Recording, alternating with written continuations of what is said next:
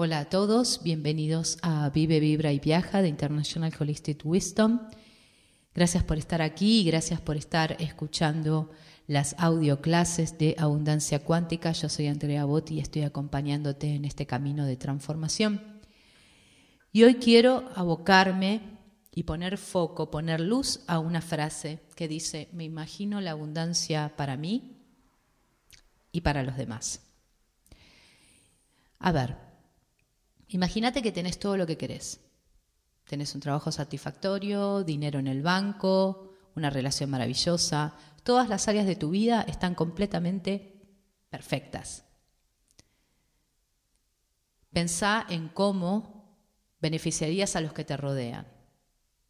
Imagínate cómo sería si toda la gente a la que conoces tuviera dinero y vidas satisfactorias como la tuya. Desafíate a pedir más, no, no solo para vos mismo, sino para toda la humanidad. Si, por ejemplo, deseas un trabajo mejor, imagínate que todos aquellos que desean lo mismo que vos también lo están consiguiendo. Yo siempre hago eso. esa es mi práctica diaria. Todo lo que pido para mí también se lo pido para toda la humanidad. Por eso todo lo que hago es para toda la humanidad. Si vos querés servir en un sentido más amplio, atrayendo más alumnos, por ejemplo, a tus clases, imagina que tienen también éxito todos aquellos que piden una mayor oportunidad de servir consiguiendo más alumnos. Esto es importantísimo, porque te va a enseñar que el universo, en el universo existe una verdadera abundancia para todos y te va a ayudar a relacionar la tuya propia con los pensamientos de abundancia general. Ampliando tus pensamientos para incluir a los demás, imaginando abundancia para todos, vos vas a abrir más caminos para que la abundancia venga hacia vos. El pensamiento ilimitado es más que pensar a lo grande, es pensar creativamente. Es permitirte imaginar que tenés todo lo que podés. Así que prepárate, ¿eh? prepárate para sorpresas agradables porque tu yo superior podría darte lo que deseas, pero más grande y mejor de lo que vos creías posible. Por eso, cuando uno trabaja en la abundancia es un constante aprendizaje, porque uno bueno, nada, tiene como una forma de, a ver, quiero manifestar eh, dinero y tenemos una sola forma de manifestar dinero. Hemos aprendido en un solo lugar, o sea, manifestaré dinero a través de mi trabajo. Y no es así. Por eso digo que cuando uno se conecta con la abundancia, uno está en constante aprendizaje, porque el yo superior nos dice, vos sabes que también podés manifestarlo de otras maneras. Y ahí empieza a llegar todo cuando te abrís. Y eso es maravilloso. Así que confía en que vas a recibir todo lo perfecto para vos. Y las emociones, tras tus pensamientos, determinan la velocidad con la que se van a manifestar. Si vos querés algo realmente, esto va a aparecer mucho más rápido si tu deseo de tenerlo es fuerte, es, es fuego puro. Ahora, si es tibio, va a tardar. Así que genera una imagen en torno al hecho de poseer lo deseado.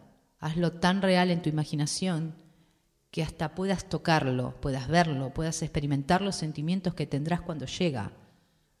Pensá en eso frecuente e intensamente, estando dispuesto a relajarte, a dejar que venga de la manera que sea mejor, porque vos estás aprendiendo. Porque para manifestar lo que deseas, tenés que tener la intención de crearlo, primero. O sea,